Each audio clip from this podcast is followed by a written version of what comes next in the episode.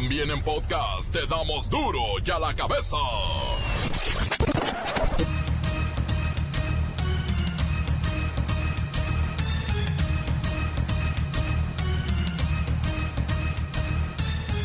Martes 4 de junio del 2019, sí, yo soy Miguel Ángel Fernández y esto es duro y a la cabeza, sin censura.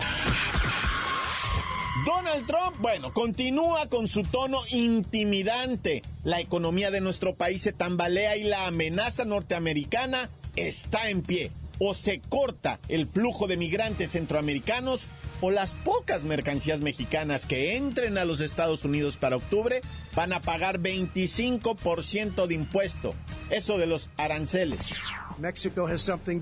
México tiene algo que probar, pero no quiero oír que son gobernados por carteles. Ustedes informan eso todo el tiempo, mucha gente también. México debería hacer más y frenar esta arremetida, esta invasión a nuestro país. Estadísticas de la patrulla fronteriza Point revelan que la supuesta crisis migratoria declarada por Donald Trump es mínima. Esto si se compara con las cifras de detenciones que registraban durante el año 2000 cuando Bill Clinton era hasta 150 o 200% mayor. Locura en dos bocas, Veracruz. 15 mil personas se forman para solicitar una de las 22 mil supuestas plazas que ofrecerá la refinería en construcción. Hacen filas hasta de 5 kilómetros. Acabo de hablar con los representantes de la empresa holandesa que ganó la primera licitación y les decía, lo que queremos es que actúen de manera responsable y con honestidad. Circula en redes sociales un video donde el exdiputado federal Edgar Espino amenaza de muerte al encargado de una obra carretera en Vega de Alatorre. Esta carretera pasa justo por el rancho de 200 hectáreas que le decomisaron a la familia Espino. ¿Por qué? Por malos manejos de dineros durante el gobierno de Javier Duarte. Vaya. Salte ahorita vienes mañana, cabrón. Órale. Es una puta porquería lo que me estás haciendo. Y me la vas a pagar tú personalmente, cabrón. ¿eh? Yo te voy a partir tu madre. Sé dónde vives, sé dónde está tu puta familia y te la voy a matar, hijo de la chingada. Y así me traigas a quien me traigas. La Iglesia Católica lanza un SOS por falta de sacerdotes. Le preguntamos especialistas y aseguran que es por la disminución de católicos en el país, uno. El distanciamiento generacional, las juventudes poco interesadas, dos. Los escándalos del sacerdocio, tres. Y el envejecimiento de los clérigos actuales, cuatro. Oigan, ahora sí ya no entiendo nada, ¿eh? Niños en escuelas de la Ciudad de México podrán usar falda y las niñas pantalón, pero eso ya lo habían hecho de toda la vida, sobre todo si hay frío, lo de las faldas, tanto piel. Quedaron atrás las épocas en donde las niñas tenían que tener falda y los niños tenían que traer pantalón. Yo creo que eso pues ya pasó a la historia. Los niños pueden traer falda si quieren y las niñas pueden traer pantalón si quieren.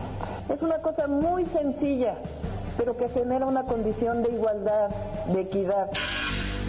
El reportero del barrio tiene una impresionante lista de qué? Pues de hechos delictivos.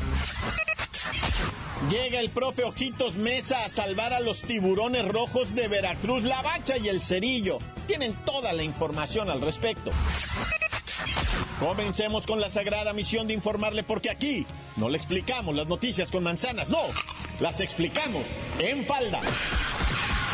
Llegó el momento de presentarte las noticias como nadie más lo sabe hacer. Los datos que otros ocultan, aquí los exponemos sin rodeos. Agudeza, ironía, sátira y el comentario mordaz. Solo en duro y a la cabeza. ¡Arrancamos!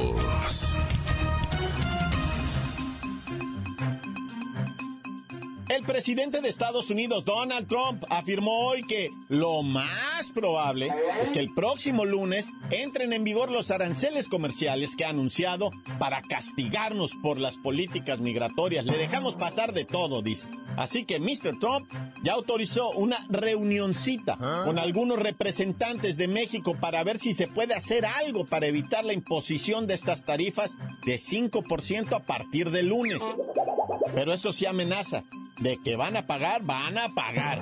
Así que le agradecemos a Mr. Donald McTrump que haya aceptado dialogar con nosotros. Hoy por la mañana se informó que algunos congresistas republicanos de su partido, señor Trump, estaban intentando bloquear esa medida de los impuestos a los productos mexicanos. ¿Cómo ve? Los de su partido. Not in your wildest dreams, Mickey. No en tus sueños más locos. Miguel, nunca va a pasar eso. Sería ridiculous, muy ridículo. Yo tengo el nivel de apoyo a mi presidencia en niveles del record. Mi partido me ama. America loves me. América me ama todo. Bueno, esta mañana Señor Trump, el presidente de México, Andrés Manuel López Obrador, aseguró que habrá un acuerdo con las autoridades de su país antes del 10 de junio, o sea, antes de que empiece el cobro a los productos mexicanos, que no se va a hacer eso del 5%, dice Andrés Manuel. Ok, one moment, un momento. ¿Quién es Manuela López Pat Obrador? Ok, mira, no importa lo que diga nadie, I'm the president. Yo soy el presidente, commander in chief. Yo soy papá, el picahuna. Y ustedes dejan entrar 5 mil centroamericanos diarios a su territorio. Llegan hasta mi casa. Esto no puede seguir pasando. Exacto, de hecho de eso quería hablarle. Esas cifras que usted maneja como crisis migratoria fueron desestimadas por la misma patrulla fronteriza. Durante lo que va del 2019 se han detenido apenas 400 mil indocumentados. Eso no es ni siquiera la mitad del millón de detenciones realizadas durante el mismo periodo en el 2000 que estaba Bill Clinton. That is a dirty stinking lie. Esas cifras son mentirosas. Como todo lo que dicen los medios de comunicación, la fake news, voy a dejar esto muy clara. Como señal de buena fe, as a goodwill, México debe detener de inmediato el flujo de las personas y drogas a través de su país y hacia nuestra frontera sur. Pueden hacerla si quieren o si no, pagarán las consecuencias. ¿Comprende, compadre? Adiós. Compadre. No soy su compadre. Bueno, según expertos, esta escenografía que está planteando el señor Trump, como ya lo escucharon, utiliza a México de manera agresiva y xenofóbica desde la campaña, ¿eh? Y hablando de campañas, para muchos es evidente que todo esto lo está organizando precisamente para tomar fuerza y reelegirse en las próximas elecciones norteamericanas. ¡Ay, terror! México, tan lejos del cielo y tan cerca de Donald. Duro ya la cabeza. Bueno, ahora vamos al tema. ¿Cómo? Debo confesarles, como comunicador, me da miedo tocar esto. Lo siento, lo siento irreal, casi casi surrealista. No me negarán que las declaraciones de la jefa de gobierno de la Ciudad de México sobre los niños masculinos, de poder usar falda en las primarias, en las secundarias, pues no es algo que sale como de la fantasía. Esto, esto, esto sí rebasa lo novedoso. A partir de ayer, alumnas, alumnos de preescolar, primaria y secundaria de las escuelas públicas y privadas de la Ciudad de México pueden elegir usar faldita o pantalón como parte de su uniforme escolar. Yo mm, me hago un lado y mejor vamos con Pepinillo Rigel para que nos comparta esta compleja información. Ay, Miki, a lo mejor eran del colegio escocés. Ya ves como hay colegio americano, colegio inglés, colegio francés.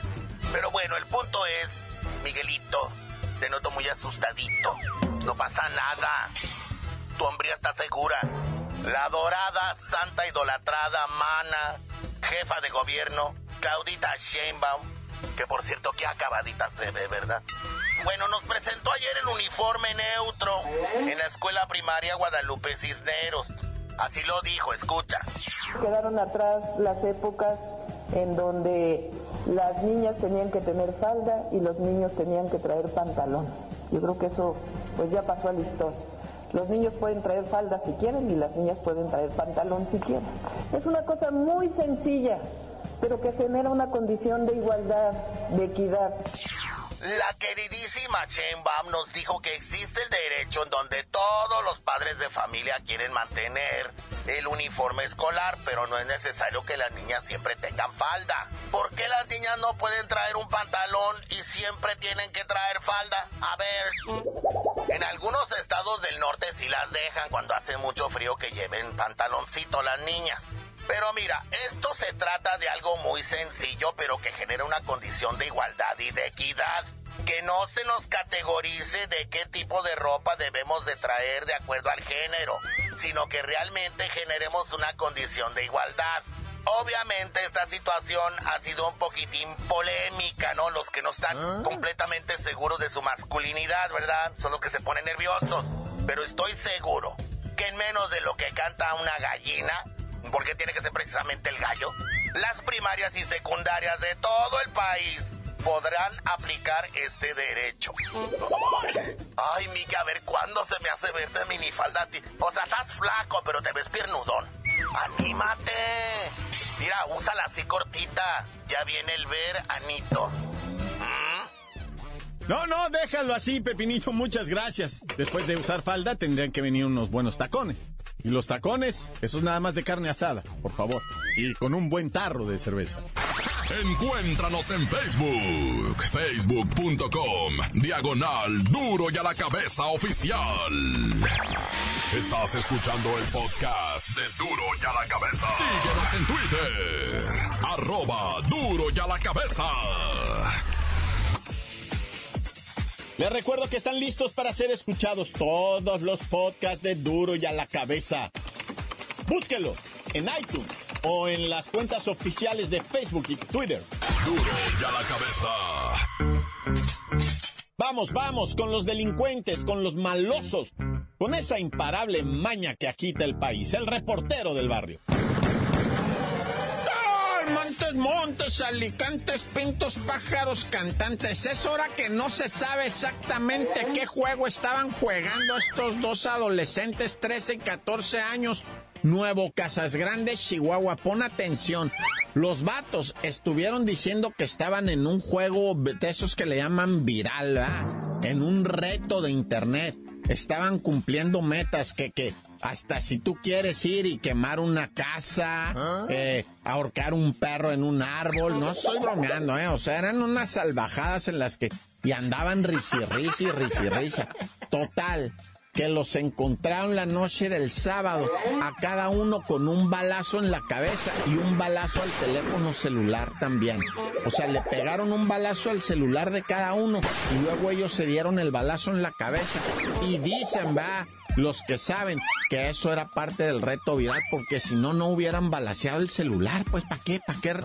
O sea, destruyeron el celular para que no se supiera de qué rollo se trataba, me explico, para que no les pudieran seguir las huellas, ¿no? Aunque pues evidentemente ahí están los Facebook, ahí están las redes sociales, man, que hayan destrozado el celular.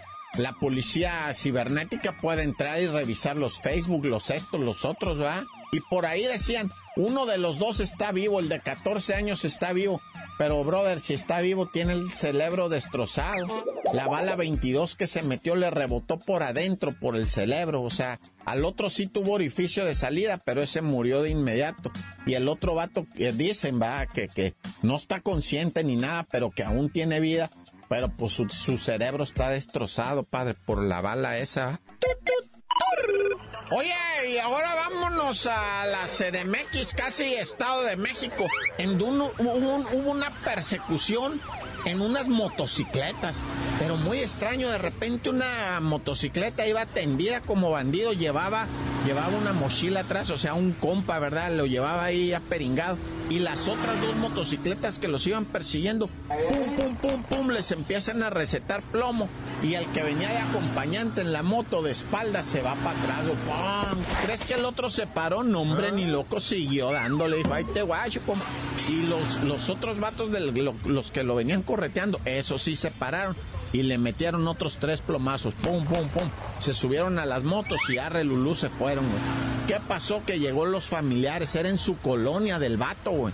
Allá en lo que viene siendo la Gustavo Amadero de la Ciudad de México, la delegación, bueno, la alcaldía. Y entonces llegan y, lo revisan. El vato trae una escuadra 38 traeba 15 tiros hábiles, traeba cuatro teléfonos celulares, traeba dosis de droga. ¿De qué fue el pleito? Pues ya la policía ya no investigó, ya nada más dijo ajuste de cuentas, narcotráfico, narcomenudismo, sale, buenas tardes, bye. Y pues la raza pidiendo, no, que vayan por los culpables, los delincuentes, porque esto no puede seguir siendo. Ya te la sábana, hice un dramononón de aquellos. Y bueno, otra noticia que le ha estado dando vuelta pues a todos los de los, los estos del mundo mundial. Es que fue aquí esto, fue, fue en el país, ¿eh? En Parral, Chihuahua, una mujer puso a la venta a su niña en 60 mil pesos a través de unas páginas de Facebook. Dijo, miren, yo no la puedo mantener, yo no la puedo criar, yo no puedo estar con ella. Yo he gastado 60 mil pesos. Entre el parto, los pañales, la comida. Está recién nacidita, tiene días de nacida, no completa los cinco días. Y la morra dijo, el que me dé 60 mil pesos se lo lleva. Incluso, dice, el médico me dijo que estaba en perfecto estado de salud para órganos. Ah. Así lo escribió la morra. No, pues en tres patadas las denuncias a través del Facebook. La gente insultándolo. Y ella decía, pues, ¿qué quieren? ¿Que se quede conmigo alguien que le dé vida bonita? Y la... Estaba en la legata de Facebook cuando llegó la policía por ella. Vente, mija, vámonos. No sabemos si ponerte esposas o una camisa de locos de esa que tiene las mangas largas y te las enredan en el lomo. Estás bien tonta, le digo. ¿Cómo te pones a vender la criatura en 60 mil? No, no la vendía. Era una recuperación, dice, de lo invertida. Nah, ya, corta. Crudo y sin censura. Duro ya la cabeza. Antes del corte comercial, escuchamos sus mensajes. Envíenlos al WhatsApp 664-486-6901. Duro la cabeza, te damos las noticias como nadie las da. Sin cuentas ni cuentos en vendos, puras exclusivas, crudas y ya el momento no se explica con manzanas, se explica con huevos. Te dejamos la línea, así que ponte atento. 664-486-6901, aquí estamos de nuez. 664-486-6901, aquí estamos de nuez. La bacha, la bacha, la bacha, la bacha. ¿Qué tal? ¿Qué tal? Mendigos ratas que nos dejó el gobierno pasado, pero pues no importa. Aquí estamos, México es un país fuerte, se destaca por ser un país fuerte y vamos a salir, vamos a seguir. Qué bueno que, que el AMLO ya está, está limpiando, está limpiando el país, ok. Entonces, ánimo y pues a seguir adelante, ok. Por mientras, saludos, saludos para toda la banda que estamos trabajando acá en Tehuacán, Puebla, en Tehuacán, Puebla. Saludo para para el famoso Chuchu, el Chuchu, el Chuchu, ok, así que también para el famoso Linares, el Linares, el famoso Santi y para toda la banda que estamos trabajando acá en Tehuacán, ¿ok? Ánimo y saludos para todos ese pueblo. Saludos, saludos, saludos, saludos. Lo bacho, lo bacho, lo bacho. Saludos para Cecilio Olivares Sánchez, que es muy buena con sus hijos. Saludos para la familia Pérez Díaz, Pérez Olivares y para toda la familia Pérez de aquí del barrio La Purísima Santiago Miahuatlán. Arriba las Chivas. Vamos, vamos Chivas. El próximo torneo tenemos que ganar a fuerza. Arriba las Chivas y abajo la América. Encuéntranos en Facebook, facebook.com, diagonal duro y a la cabeza oficial. Esto es el podcast de duro y a la cabeza. Ya están aquí los deportes con la bacha y el cerillo para que nos den el 11 con el que México salta mañana contra Venezuela. ¡La bacha! ¡La bacha! ¡La bacha! ¡La bacha! ¡La bacha! ¡La bacha! ¡La bacha! ¡Llegó el Ojitos Mes a salvar el Veracruz! No. Bueno, yo no sé si el Veracruz salva el Ojitos o el Ojitos al Veracruz. Sarcófago lo sacaron al maestro, estaba bien contento a sus 72 primaveras. El profe Enrique Berardo Mesa ha dirigido todos los equipos, yo creo, habidos y por haber. Ahorita le toca al Veracruz, que aunque haya pagado sus 120 millones de pesos, de, de todos modos entra con problemas porcentuales y hay que salvar la categoría otra vez. O sea, hay que volver a juntar 120 millones de pesos. Para que la gente que vaya al estadio, pues pisteye. Cómprese la camiseta. Que no descienda su equipo. De usted depende. Cuánta roncha hagan. De una vez, ¿para que la juegan? Armen la vaca. Y pierdan todos. Ya lo hicieron. Oh, bendito que los equipos de Jalisco andan mal y no se ve que se vayan a armar muy bien durante este mercado de verano. Pero bueno, ya este, dejemos la Liga MX que todavía falta buen rato para que empiece. Vámonos enfocando a la Copa Oro, la selección nacional y los partidos moleros que vienen. Mañana toca contra Venezuela y ya está el equipo completo. Vamos a ver a Antuna, este del LA Galaxy, junto con Jonathan Dos Santos y pues todo el tricolor armadísimo contra una prueba muy difícil, Venezuela. Sí, la vino tinto de Venezuela, que muchos dicen, ven, Venezuela son más beisboleros también que futboleros, pero pues ahí está. Y ya dejan colar por ahí el once inicial con el que va a arrancar el Tata Martino, ese partido amistoso, que creo que terminando este partido tienen que entregar ya la lista oficial de los que van a ir a la Copa Oro. ¿A quién tiene la portería, carnalito? Se presume que estará Jonathan Orozco como el mero, mero, maromero de los estos, este, el guardameta, dicen, de los tres palos. No, ya. Luego en la defensa, Fernandito Navarro, Dieguito Reyes, Néstor Araujo y Jesús Gallardo. En la media, salta Edson Álvarez, Carlos Rodríguez y ahí anda, pues ¿quién más? Andrés Guardado, desarmándose, pero con las rodillas entaipadas. El flamante principito, capitán del equipo A. Y ya en la delantera va a estar el Piojo Alvarado, Rodolfito Pizarro y Raulito Jiménez. Marco Fabián se baja del barco que porque está malito también. Yo creo que con esto, pues, cuando menos un 16-0, ¿no? Te lo dejo en 15. Con este trabuco que armó el Tata Martino, ¿verdad? Oye, pero los otros se están defendiendo, ¿no? Chicharito, que lo atacan en redes sociales. Alayun también, que ya no quieren venir al tri. Pero fíjate, Chicharito abre la posibilidad de volver a la Liga MX. Entrevistan también a Paco Memo y dice que Paco Memo, él sí no vuelve a la Liga MX, ni aunque le rueguen. Ajá, como si tú mandaras, a menos que ya hayas juntado la suficiente moneda como para vivir toda tu vida que te resta en Beverly Hills. Pero si todavía hay que chambear, muñeco, de que caes, caes. Pregúntale a Hugo Sánchez. Ahí anda anunciando pastas de dientes para completar las quincenas. O pelearse con otros viejos en los programas de análisis deportivos. No, ¿qué te pasa? Memito Ochoa acaba de agarrar una chamba de una línea de relojes acá. Chido. Pero si no tienes equipo, todo eso se cae, muñeco. Pero bueno, ahí siguen en la tercera división de España mientras alegamos. Carnalito, ya vámonos porque también está el torneo Esperanzas de Toulon con la selección mexicana sub-22. No los sub-20, eh, no los perdedores que fueron al mundial. No, hasta la sub-22. Y ya ganaron 2 a 0 en su debut contra Timbuktu o no sé qué país bananero por ahí. Pero ya tú dinos por qué te dicen el cerillo. No, pues hasta a mí se me olvidó.